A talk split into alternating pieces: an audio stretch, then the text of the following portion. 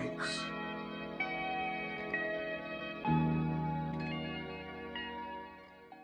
Bienvenidos al quinto programa de Control Comics. ¿Cómo anda la muchacha?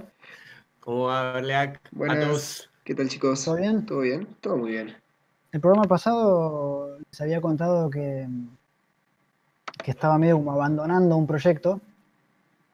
Y así que bueno, esta semana estuve reactivando un poco ahí, revisando notas y cosas para empezar el proyecto que vendría a reemplazarlo, ¿no? Que es un poco reciclar la- muchas cosas que ya tenía escritas. Yo lo que hago para cuando empiezo, cada vez que empiezo proyecto es, eh, además de las notas con ideas y eso que va en un cuaderno que siempre llevo a todos lados, lo que hago es usar fichas de, estas fichas de ficheros, ¿vieron?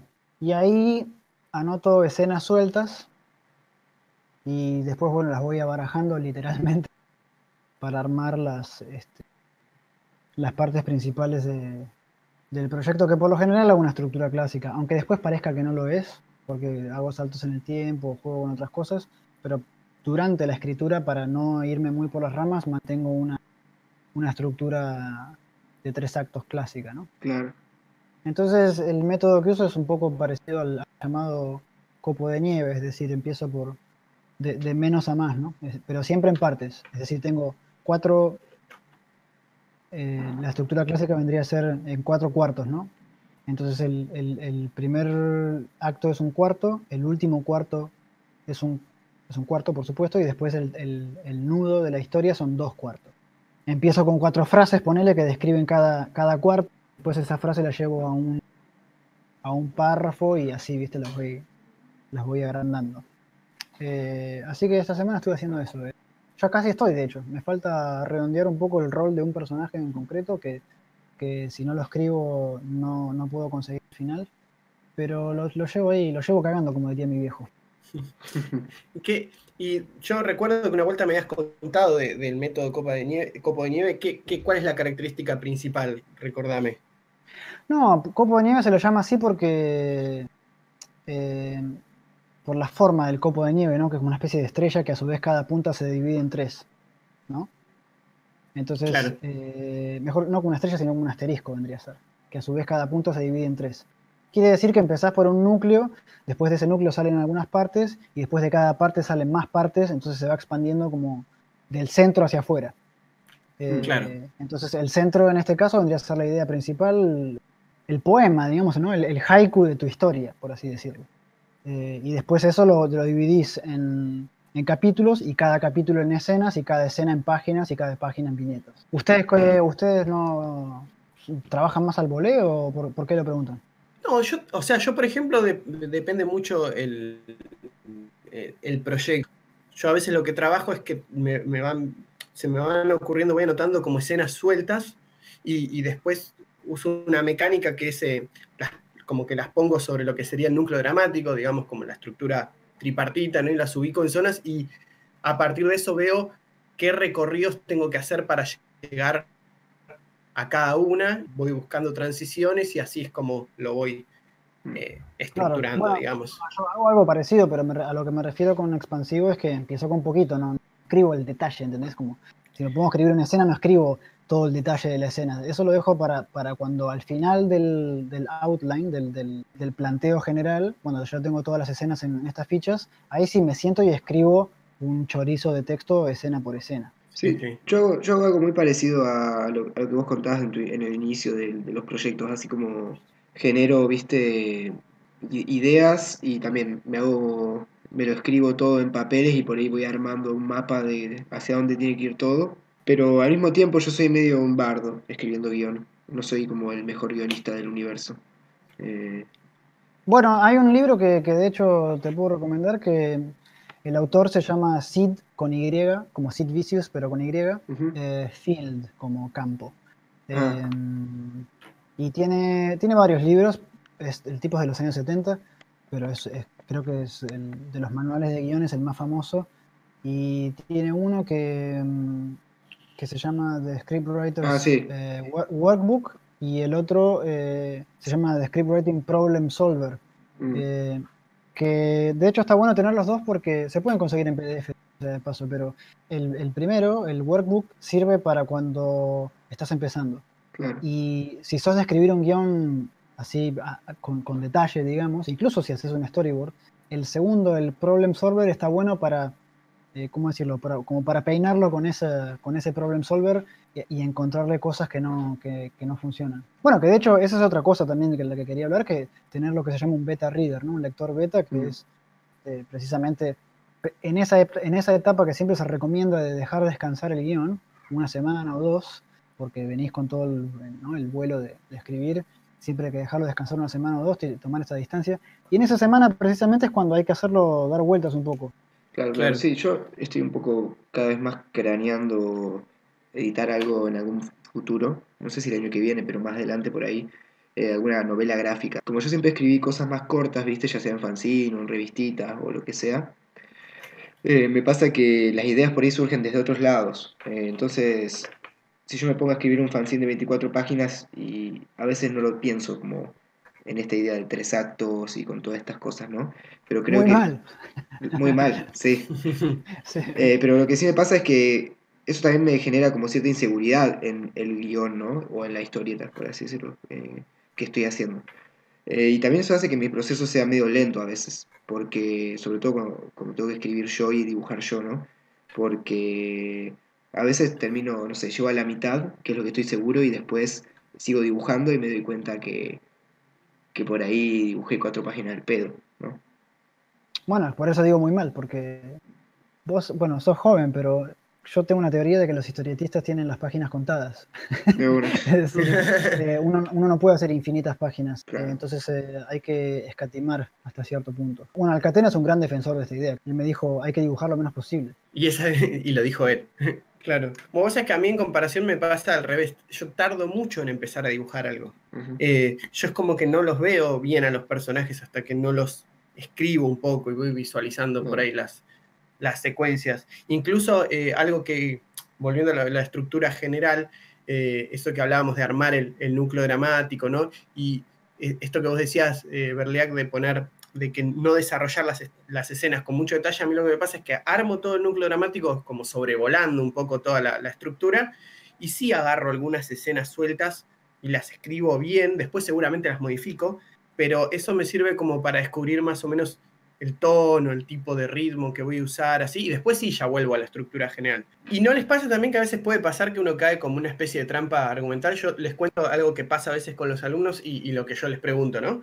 Que es que hay veces que hay como una serie de ideas generales de lo que uno quiere trabajar, ¿no? Eh, sea en clima, en personajes, ¿sí? Y cuando em, se empieza a plantear un argumento, que lo veo en alumnos y me, ha pasado también a mí, eh, al forzar, digamos, esquematizarlo en una forma argumental enseguida, a veces se desvía por hacerlo de un proceso demasiado eh, racional de lo que de verdad, digamos, por ahí, desde un lugar más abstracto se quería hacer. Entonces, generalmente, una de las preguntas es, ¿qué te imaginas que hacen los personajes? ¿Qué tipo de escenas te imaginas como más en general para que cuando uno lo empieza a pensar de la manera más, eh, digamos, a ordenarlo de manera más intelectual, no, se corra demasiado de eso, ¿no? Sí, yo creo que. Claro.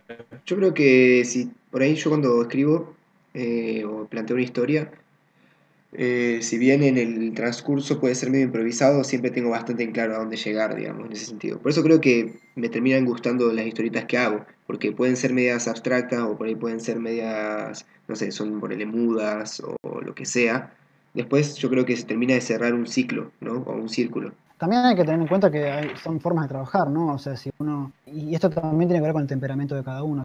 ¿Vos en qué anduviste, Atos? Y yo estuve de feria también este fin de semana. Estuve feriando ahí acá en Córdoba, en Subte, espacio de historietas, que, que es un espacio que ya cumple tres años. Se hizo, en el primer día se hizo una muestra que fueron con obras de Nico Brondo, y después los últimos dos días, el sábado y el domingo, eh, fueron, fueron de feria. Hubo un montón de charlas, estuvieron de invitados eh, muchísima gente. La temática del evento fue de artistas que hagan historietas y que además por ahí estén organizando eventos. Eh, por eso vinieron los chicos, muchos chicos de Buenos Aires que estaban dentro del evento dibujados, etcétera, etcétera, ¿no? Nico Brondo como el Docta y todo eso. Y además, bueno, hubo charlas obviamente de los artistas que vinieron por sus propias obras, hubo charlas sobre, sobre historietas, sobre libros nuevos que fueron saliendo. Siempre tienen muy buenos talleres, eh, que además son gratuitos. Eh, solo tenés que inscribirte rápido antes que se llene el cupo. Y siempre, siempre están explotados, ¿viste? Siempre se llenan. Eh, mucha gente queda afuera. entonces, bueno. Sí, eso está buenísimo. Eh, o sea, que, bueno para los que entraron, pero. Sí, sí, totalmente. pero está bueno también porque lleva mucha gente al evento. Eh, claro, pero digo que, mal, que, bueno, pero no para los que quedaron. Claro, sí, sí, sí, obvio, obvio. claro, el, espacio al ser reducido, viste, y por ahí algunos había que tener materiales, viste, comprar hojas y eso, y bueno, tampoco hay un proceso. Claro, así todo, en, algunos entraron, no, por ejemplo, el año pasado entraron unas buenas 20 o 30 personas. Sí, sí, sí, en este también, o sea, el cupo de este año. Se llenan mal. Sí, sí, este año el cupo era 30, eh, y, se, llenaron todos los talleres. Eh, Qué bueno. Sí, así que bueno, eso por un lado es mucha gente que está interesada en aprender que siempre pasa por los stands y se lleva algo que le gusta, ¿viste? Excelente. Eh, y después hubo mucha gente que por ahí ya se, se, conoce que es del medio, que le gusta la historieta, ¿no? Más comiqueros por, y comiqueras, por así decirlo. Y, y, este año, a diferencia del año pasado, algo que sí yo vi es que hubo menos gente casual. Y eso tiene que ver con el lugar, me parece. Porque el año pasado fue en el Cabildo de Córdoba, al lado de la Feria del Libro. Eh, porque algo, que no dije antes es que el subte es parte del, es un fin de semana de historietas dentro del marco de la Feria del Libro. Claro, para tener un predio aparte ya no pudo. Exacto, al, estar, sí, al estar lejos y en estar en un lugar que es Gerardo Pérez, que no tiene mucha circulación de gente random, eh, hubo mucha gente que iba al evento porque quería, pero a diferencia del año pasado, no hubo tanta gente que cayó de desprovisto y se puso a ver las cosas y le interesó.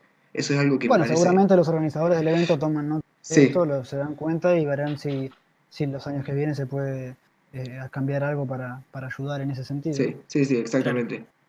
Bueno, y hablando de, del evento y tal, y lectores, acá Víctor Puchalski de España nos, nos deja una pregunta en, Instagram preguntando sobre el gusto de los lectores argentinos, ¿no? Como él es español, no, no tiene ni idea. Sí, yo creo que, eh, a ver, eh, la historieta argentina tiene como ya una historia bastante potente que es difícil que, no siga vigente, ¿no? Eh, que es, bueno, lo que los clásicos y también tiene bastante presente el, todo lo que es cómic europeo y cómic eh, americano y manga más tradicional, ¿no? yo creo que eso es como en todo el mundo, que son esos pilares, ¿no?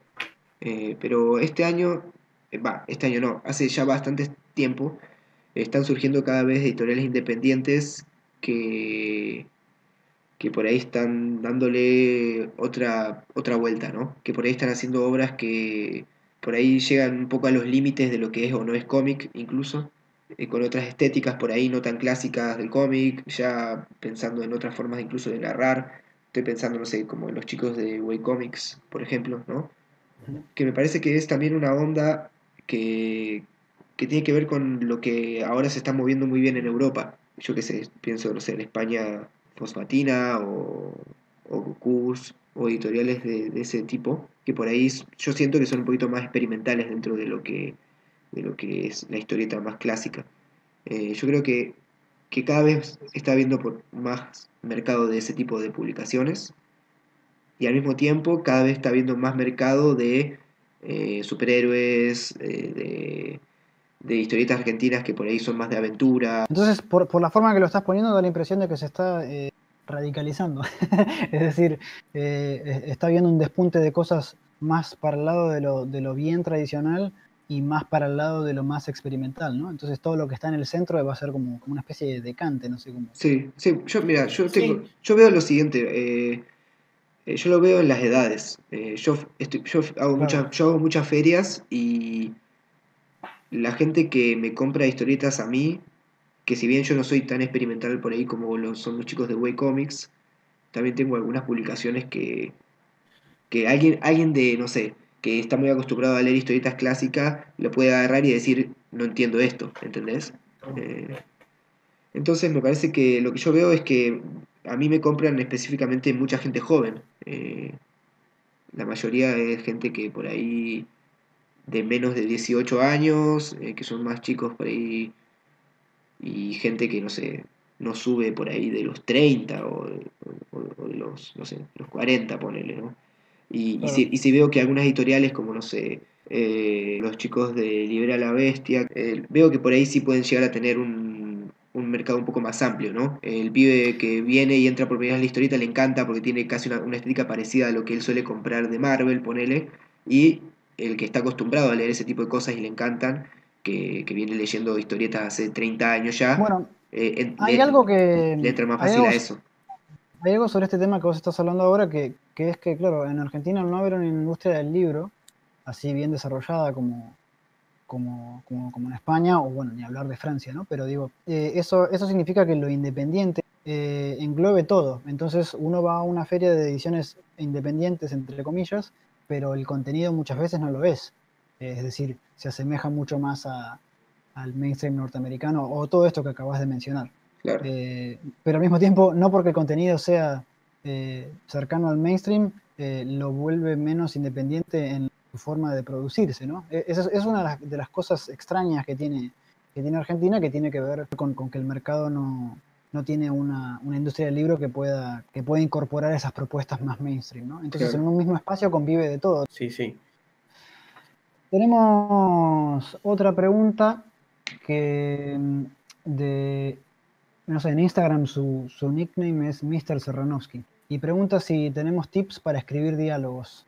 Creo que principalmente las dos cosas más importantes es, primero, no, no poner nunca a los personajes a explicar cosas, decir cosas que no, o sea, información que necesita el lector y que quiere dar el, el autor, pero no ponerlas a decirlas si naturalmente por cómo es el personaje la, diría. La otra parte, que es el tema de la composición. Generalmente cuando se habla, yo lo comparo a la parte, a, la actuación, que tiene dos puntos, la actuación y la composición. La actuación es la parte reactiva, como el personaje de alguna manera reacciona a lo que va pasando y dice cosas. Y la composición es como el personaje es en base a ciertos rasgos esenciales, lo que le pasó y todo eso. Entonces, a veces uno tiene la tentación de agarrar y ponerle palabras en su boca, ¿no? Pero hay que pensar siempre en eh, quién es este personaje y cómo va a pasar esa información o lo que sea que quiera decir a través de ese filtro, ¿no? Por ejemplo, una de las cosas que, un, uso muy interesante de, los diálogos para hacer lo opuesto a comunicarse los personajes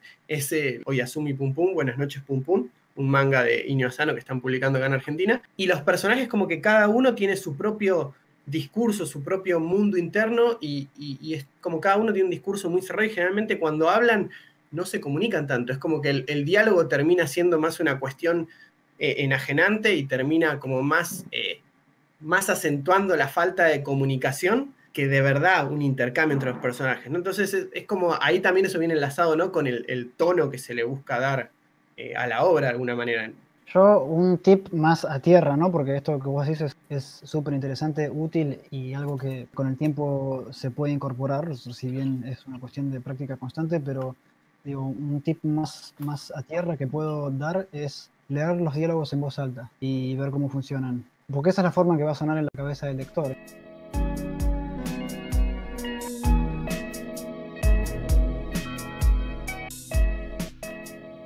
Para esta entrevista estamos con Flora Márquez. Flora, sos una dibujante, ilustradora, ya hace tiempo editora también. Eh, venís editándote a vos misma y ahora te tocó editar a otras personas porque arrancaste un proyecto nuevo que se llama Las Fieras Editorial. Eh, no sé si querés contarnos un poco la experiencia de pasar de autoeditarte a, a editar a otras personas, ¿no? Por primera vez. Em, bueno, la experiencia de pasar de autoeditarme a editar a otras personas eh, se dio bastante gracias a haberme encontrado con Lejana. Lejana es una dibujante de acá de Córdoba con la cual nos conocimos en un festival de arte impreso que se hace en la ciudad que se llama Maní con Cáscara. Y pasó eso que pasa cuando uno se encuentra con otro que está haciendo lo mismo que uno o que está en la misma que una y ahí arrancó Las Fieras. Las Fieras nosotros le llamamos una editorial fancinera de historietas porque primero, bueno, es el formato que, que trabajamos, eh, hacemos solo fanzines por el momento y está centrado en la historieta, en el cómic y sobre todo tratando de visibilizar el trabajo de autoras de acá de la ciudad y de, otras de otras partes. Y bueno, em, al principio comenzamos haciendo los mismos fanzines que nosotros estábamos haciendo por separado, de ella, míos, los empezamos a editar a través de las fieras. Y después pensamos en la posibilidad de hacer una revista en la que se juntara el trabajo y se reuniera el trabajo de eh, todas las autoras que nosotras veníamos viendo y que tenemos alrededor que son súper talentosas y unas creativas totales. Entonces eh, convocamos a, a ocho autoras eh, y una ilustradora que hizo una lámina interior. Y bueno, así nació la revista de las fieras. Vos en tu trabajo eh, se puede ver mucho que, que trabajás mucho a, partir de, de seguir a, tomar un personaje y seguirlo en, en pequeñas situaciones que van pasando. Eh, ¿Querés contarnos un poco cómo, cómo es tu proceso y, también cómo, cómo, vas trabajando los distintos proyectos? Porque eh, sabemos también que, que trabajas a veces con colaboraciones para afuera en formatos muy cortos y también has trabajado también o estás planteándote trabajos más largos.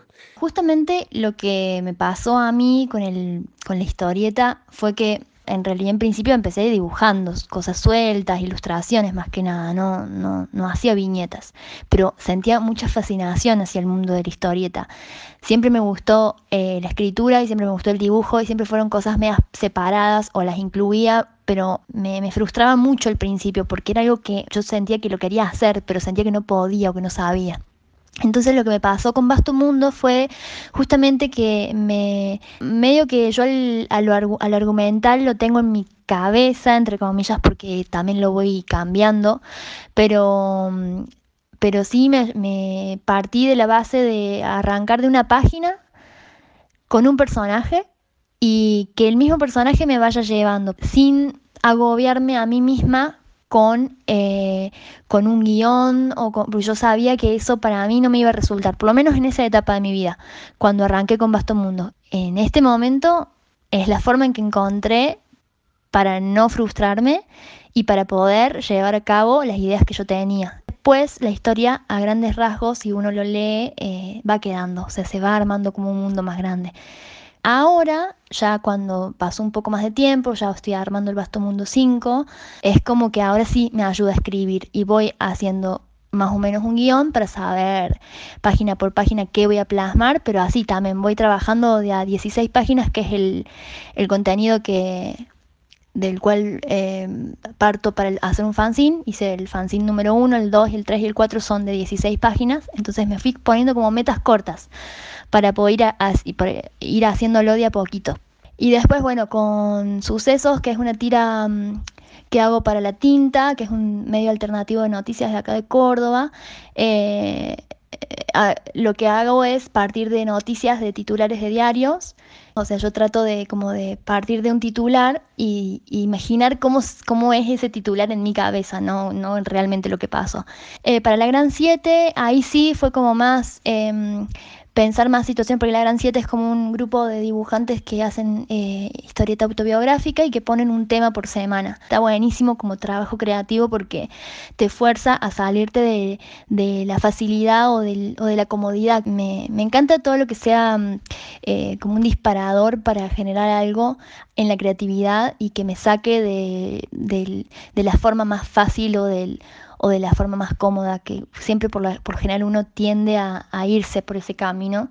Y bueno, la Gran 7 me ayudó a, hacer páginas eh, con temáticas muy variadas y, eso estuvo bueno. Paralelamente a todo esto, vengo escribiendo, la idea es hacer una novela gráfica, pero bueno, a ese, a ese trabajo sí lo quiero guionar bien, entonces me está llevando más tiempo. No quiero hacerlo, em, no estoy diciendo que Vasto Mundo sea incoherente, o sí, pero Vasto Mundo es como más abierto, puede no terminar nunca, puede seguir eternamente. Este, esta novela yo le quiero dar un, un fin y un fin que cierre, entonces la estoy pensando más el tema del argumento. Esto que estás diciendo de alguna manera es muchas de las cosas que, que, que, a veces se hablan y por ahí no, no hay un ejemplo tan claro y el que estás contando vos es muy bueno, de que, y sobre todo cuando arranca el proceso creativo, de que no se corte, ¿no? De que, de que fluya. No, no todas las formas de empezar a, a, trabajar un proyecto, a generar una historieta, funcionan para todos. Totalmente. A mí me pasó mucho que yo tenía como expectativas o deseos de hacer las cosas de determinada forma o, veía cómo hacían, eh, cómo trabajaban ciertas personas a las cuales admiraba y decía yo quiero hacerlo así, pero no cuadraba con la manera en que a mí me funcionaba. Me, me parecía como un trabajo que, mm, que era como laberíntico, o sea, de pronto me veía que, que me metía mucho con una cosa, pero que no me daba una salida muy, muy efectiva. Pero creo que con el trabajo se van dando con el trabajo continuo, sobre todo, te, te van facilitando ciertas cosas que antes te resultaban imposibles. Por ejemplo, a mí, eh, apenas empecé a hacer historietas, para mí hacer un personaje igual durante cinco o seis viñetas, en ese momento me resultaba agobiante porque, porque yo no tenía paciencia, porque yo quería hacer otro tipo de cosas.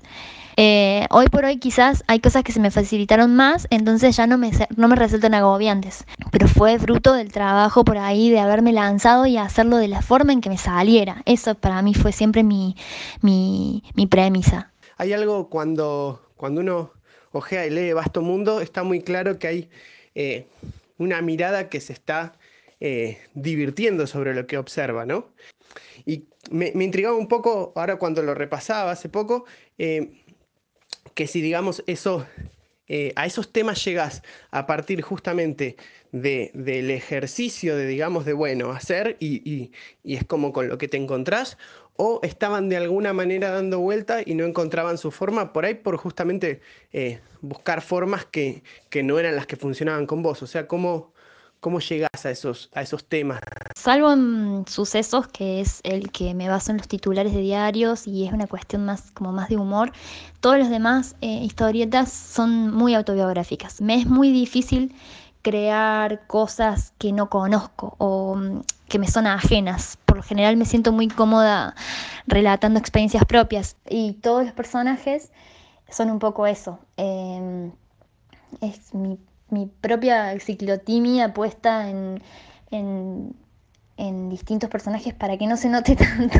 Si bien mm, por ahí en Vasto Mundo hay gente que como que lo ve como algo cómico, son cosas que en el fondo realmente a mí me afectan o me dan miedo o me eh, pensamientos recurrentes que tengo que mm, la forma que encontré de canalizar es esta entonces por ahí eh, encontrándoles el lado del humor, encontrando la forma de narrarlo en vasto mundo, es la, es, la manera que tengo para descomprimirlo de mi propia cabeza por ahí. Por ejemplo, em, dibujar personajes femeninos desnudos, que al principio a mí me daba muchísimo pudor, porque yo de adolescente o de más chica era muy, muy pudorosa.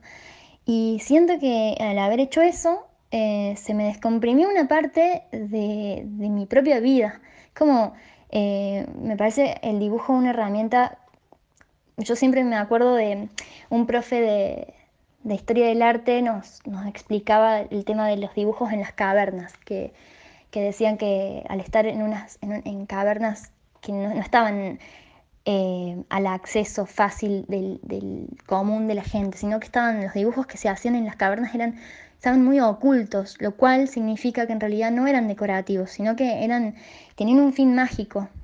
A mí siempre me quedó eso en la cabeza, que el dibujo tiene una finalidad mágica en un punto, que si uno dibuja algo, eh, de alguna forma lo está soltando, lo está dejando afuera, lo está liberando, lo está haciendo real, como uno lo quiera pensar. Eh, y siento que un poco es eso, vasto mundo, sobre todo porque, eh, porque no es, no es, algo tan directo, no es que me estoy dibujando a mí misma, sino que lo estoy como poniendo dosificado eh, en distintos personajes. Y eso mentalmente a mí me ayuda, es como que descomprimo.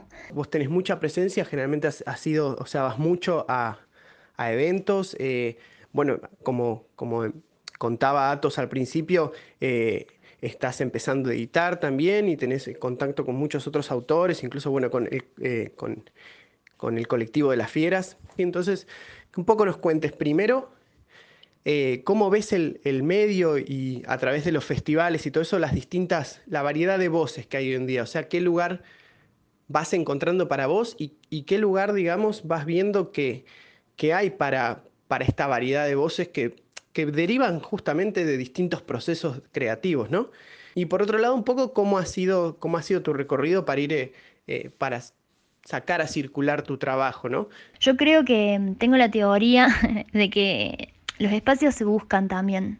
No, no hay que, esa es otra, otra cosa que aprendí con los años y es que no hay que, no hay que esperar a que te den el espacio porque nadie, nadie está dándole espacio generalmente. Siempre, siempre uno se lo tiene que, encontrar. Y, también es, es verdad que, que por lo general Em, por ahí a mí me pasaba que yo veía estos eventos por ahí de, historietas y lo veía como algo ajeno, en lo que yo no, no cuadraba, no entraba, no, no, no, no me sentía parte, pero porque era una cuestión mía, yo no me sentía parte de eso. Yo consideraba que mi trabajo no iba por ese lado o y después dije, no, a ver, para, si yo hago historietas, es, es, la, es, lo que yo quiero hacer de última. O sea, en ese momento capaz no hacía tanto, pero yo quería hacer eso. Entonces, eh, de poquito como que me fui metiendo porque mm, eh, me parece que es así también. Eh, no, no tenés que esperar a que alguien te abra una puerta, sobre todo en este mundo de la historieta y del dibujo, en el que por lo general las cosas se dan así más, más uno, una mostrando su trabajo, diciendo, bueno, esto es lo que yo hago, em, eh, esto es lo que tengo para ofrecer.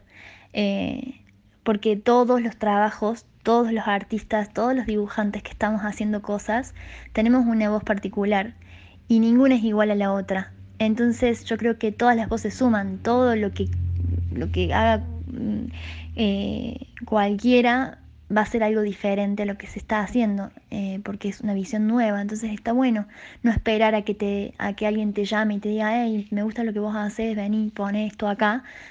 Porque por lo general en este mundo es bastante así, medio autogestivo todo. Y es bueno, a ver, yo quiero un espacio, yo quiero poner mis cosas acá. Yo, y, y está bueno porque también de esa forma, cuando una misma se, se da el valor, le da el valor al trabajo que hace o, lo considera mm, apto para estar en un lugar, en ese lugar o en ese espacio también te empiezan a visibilizar y te empiezan a ver y empiezan a ver tu trabajo. De ninguna otra, o sea, no hay otra manera, me parece, es como que es medio difícil eh, hacerte visible sin, sin vos mostrarte a vos misma. Si te mantenés tu trabajo para vos misma o en un círculo muy cerrado, es imposible eh, lograr visibilizarlo.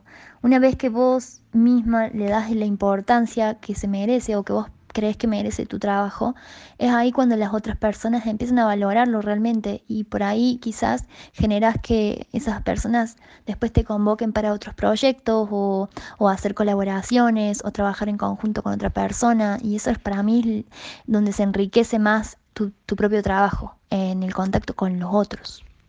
Bueno, Flora, ha sido un gusto tenerte en el programa. Eh, estaremos atentos a tus próximos proyectos, al nuevo número, el número 2 de las fieras, que ya está casi por salir, ¿no? Para los que nos escuchan, eh, los recomendamos.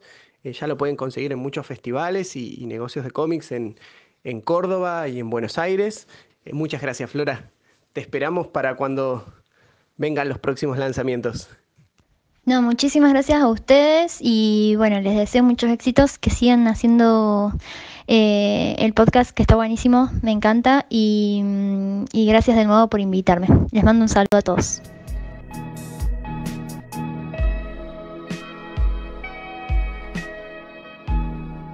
Eh, bueno, muy interesante la, entrevista con, Flora, ¿no?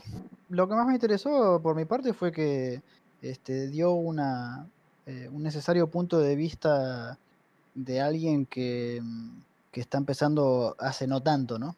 Eh, por lo menos en la escena local. Eh, por supuesto que trabaja hace, hace más tiempo, eh, pero digo, ella misma fue contando cómo poco a poco se fue metiendo dentro de la escena, entonces nos iba contando las cosas que va descubriendo sobre la marcha. Y me trajo muchos recuerdos de, cuando yo estaba en su misma posición. Creo que es de todas las entrevistas que, que, hicimos, una de las que más por ahí brindó información para los recién empezados, ¿no? Y me parece que, que bueno, eso, ¿no? Empuja a que cada uno pueda hacer lo que, lo que lo que le sale y lo que también le place hacer sin tener como pretensiones de, tener que sí o sí acotarse a ciertos estilos o, lo que sea, ¿no? yo creo que muchas de las cosas que, y me parece lo, más lúcido que dijo son todas estas cosas que, que refieren a, a como estar muy atento ¿no? al, al- al pulso de trabajo de cada uno y de no hacer cosas ni forzarse a cosas que terminan bloqueando y frustrándote. Me parece que en ese Sí. sentido es un súper acierto cómo, cómo, cómo trabaja Flora y además que se nota en su trabajo. Lo, Eh, yo, hay, un- hay una sola cosa de las que dijo que me... No quiero decir que estoy en desacuerdo, pero que incluso me, me preocupó, y perdón si me pongo en un tono medio paternalista, pero cuando ella empieza a hablar de, del cómic como un espacio, ¿no? Esto de, ¿no? De- ella en un momento habla de, de- de- de abrir ese espacio para uno, de salir a mostrar lo que tiene para hacer. Entonces digo, es, es un paso necesario al principio, pero, por eso digo que me preocupa, hay que tener ojo con eso porque esa es una instancia en la, que en la cual uno se puede quedar pegado, digamos. Este, y, y que, y, que toda su, y que toda su actividad y su, y su carrera, por así decirlo, consista en, en ganarse y mantener un espacio. Y me parece que eso es muy peligroso, tanto como para la gente que se recién empieza, como para la gente que ya está más experimentada y quizá no se da cuenta de, que entró en esa dinámica un poco tóxica, hasta diría. ¿eh? Eh, por eso digo que me preocupa, porque a mí, por lo menos en carne propia, a mí me pasó que en vez de estar concentrándome en mi trabajo, de, digamos, de producir o de editar o de, o de dar a conocer este, otros autores, me quedé pegado en, por pegado me refiero como una mosca se pega en, en algo y no, se, no puede salir, volar de nuevo, ¿no? Digo, me quedé pegado, me quedé estancado en ese, en ese punto en el que todo consistía en conquistar un espacio y mantenerlo.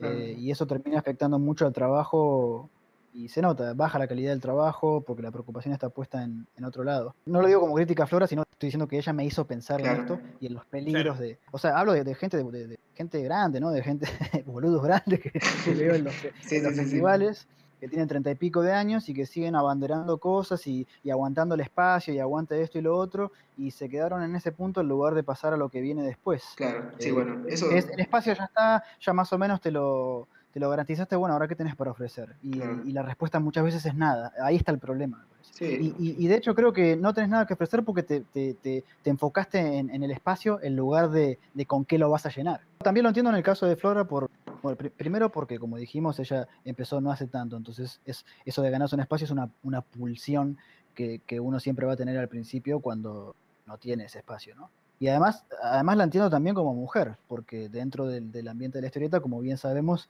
no hay tantas propuestas de, de- de autoras femeninas, ¿no? Pero incluso en, en los casos de las autoras que, que- alcanzan a más, este, son precisamente autoras que, que en un momento determinado dan por, por concluido ese periodo de ganarse el espacio y simplemente trabajan. Se me ocurre ahora, bueno, Solotero, que ya tuvimos en el programa, eh, Power Paola, este, Nacha Bollenweider, que con suerte lo vamos a tener también. Por eso es importante, ¿no? Tener también este, invitadas autoras mujeres para que, para que puedan expresarse también ese, ese trayecto que, que no es ni, ni mejor ni peor que el, que que nos toca a nosotros, pero, pero se puede aprender mucho de, de ese punto de vista también. Hay puntos de contacto, entonces eh, está bueno explorarlos, me parece. Un poco con, con mucho de lo que contó Flora, creo que, digo, no perder foco, ¿no? Que la cuestión son los procesos, ¿no? De los procesos co- como autor. Y lo otro se va llevando y, te- y hay que, digamos, hay que manejarse, hay que moverse, pero es una parte más, ¿no? Sí, también, claro. también con esto de los procesos eh, entra un poco lo que está diciendo Berleag, ¿no? Porque yo creo que uno puede empezar a seguir haciendo procesos de por vida en el mismo espacio y con eso no es que le va a ir mal, pero simplemente puede llegar a generar eh, una toxicidad, eh, como decía Berleag, que, que por ahí no es solamente dentro del, del mismo, del mismo espacio, sino que justamente lo que hace es eh, no abarcar otros lugares. eh, Exactamente. Entonces, ahí es donde por ahí se genera la problemática, porque uno puede estar muy pendiente de los procesos y todo, y le puede ir muy bien, eh, y puede ser muy importante y relevante, pero no está por ahí realmente generando otros espacios, o sea, es como que lo, lo cierra, ¿no? Eh, entonces me parece que, que ahí es cuando por ahí se genera esa problemática, que puede ser inconsciente a veces. Claro. Sí, sí, por eso dije, por eso dije, por eso llamo la atención sobre esto, porque uno se envicia con esas dinámicas de, de ver al, al, al cómic como un espacio, este, se puede enviciar con eso de forma inconsciente. Por eso dije que a mí me pasó también cuando recién empezaba, etcétera, ¿no? Sí, y ojo, Este, yo también lo veo en, en- no solo en la producción y en los artistas, y- sino que también lo veo en, en las ferias, por ejemplo, ¿no? Me pasa que cada sí, vez, sí, sí, sí, sí. cada vez más gente me, me, me habla o, charlando, lo que sea, no- nos contamos de cómo las ferias cada vez tienen más pretensión porque son de historietas y porque la historieta en Argentina tiene una cultura de feria, entonces si vos haces una, eh, una feria de historietas, supuestamente vas a tener muchos feriantes porque es la tradición, pero después, eh, un poco lo que habl- hablaba Mati Chenzo, ¿no? Te terminas comprando entre nosotros, eh, te terminas recayendo en esas tradiciones comunes. O, o no te está, o no te, o no te terminás comprando. O no te- exacto, eh, terminan todos... Rencillas, rencillas y problemas Exacto, que no tienen nada que ver sí, con el sí, sí. producto en sí. Nos sentamos todos en una feria y nos miramos como diciendo, uy, ¿quién venderá más? O, uy, yo vendí más, cuando en realidad sabemos que probablemente ninguno de nosotros tendría que haber estado en esa feria, porque nadie vendió un choto, ¿entendés? Entonces, es como que... Quizá un poco para redondear la idea es que eh, tener cuidado con que la parte social no se coma la parte profesional y artística. Porque si uno ve al cómic como un espacio a conquistar, hay mucho de social en el camino hacia, hacia ese espacio conquistado.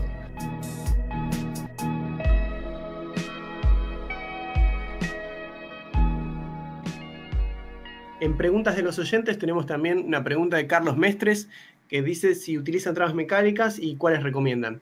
Bueno, Bueno, de eso eh, ya hablamos este- en el, el programa anterior, ya hablamos de eso. Sí, sí, sí, largo y tendido, así que si, si, si chequeas de nuevo ese programa y tenés como Gracias un panorama pregunta, bastante Carlos. grande. Gracias, Carlos, siempre ahí presente. Y después aquí hay otra pregunta que dice, cuando hacen historietas a color sin la PC, ¿colorean sobre el original o usan la mesa de calco? Eh, yo no sé ustedes, muchachos, creo que casi todos trabajamos principalmente blanco y negro, ¿no? Eh, Sí, Sí. yo y cuando coloreo lo hago todo en digital también. Yo, yo en una época usaba acuarelas eh, y yo particularmente lo usaba en la misma hoja que, que- que tenía el, el entintado final, digamos. Pero nada, yo después de eso no volví a trabajar con acuarelas en, la- en hist- en mis historietas y cuando coloreo lo hago todo digital, sí. Ok. Después tenemos una última pregunta de, de un, no sé, el nickname de Instagram es multiversal.gis con doble Z. Eh, pregunta qué es lo que usamos de, inspiración para las historias y cómo es el proceso creativo. Bueno, al principio de este programa ya creo que lo dije bien, bien detallado, ¿no? Sí, sí, Este, y después sí. Este, tenemos una de editorial Fauna Nociva que dice Aguante desde México. Es excelente el podcast, muchas gracias. muchas gracias. Ex Spat nos dejó uno que dice muy bueno, un saludo y se suscribe, gracias. Ah, este es un alumno mío, Ezequiel Ah, Spátola. mirá, gracias. Y después tenemos un Alex Wislep. Este, gracias por compartir los modos de trabajo con nosotros. Este, concuerdo con mucho de lo que fueron hablando y saludos. Bueno, muchas gracias, saludos. también. gracias.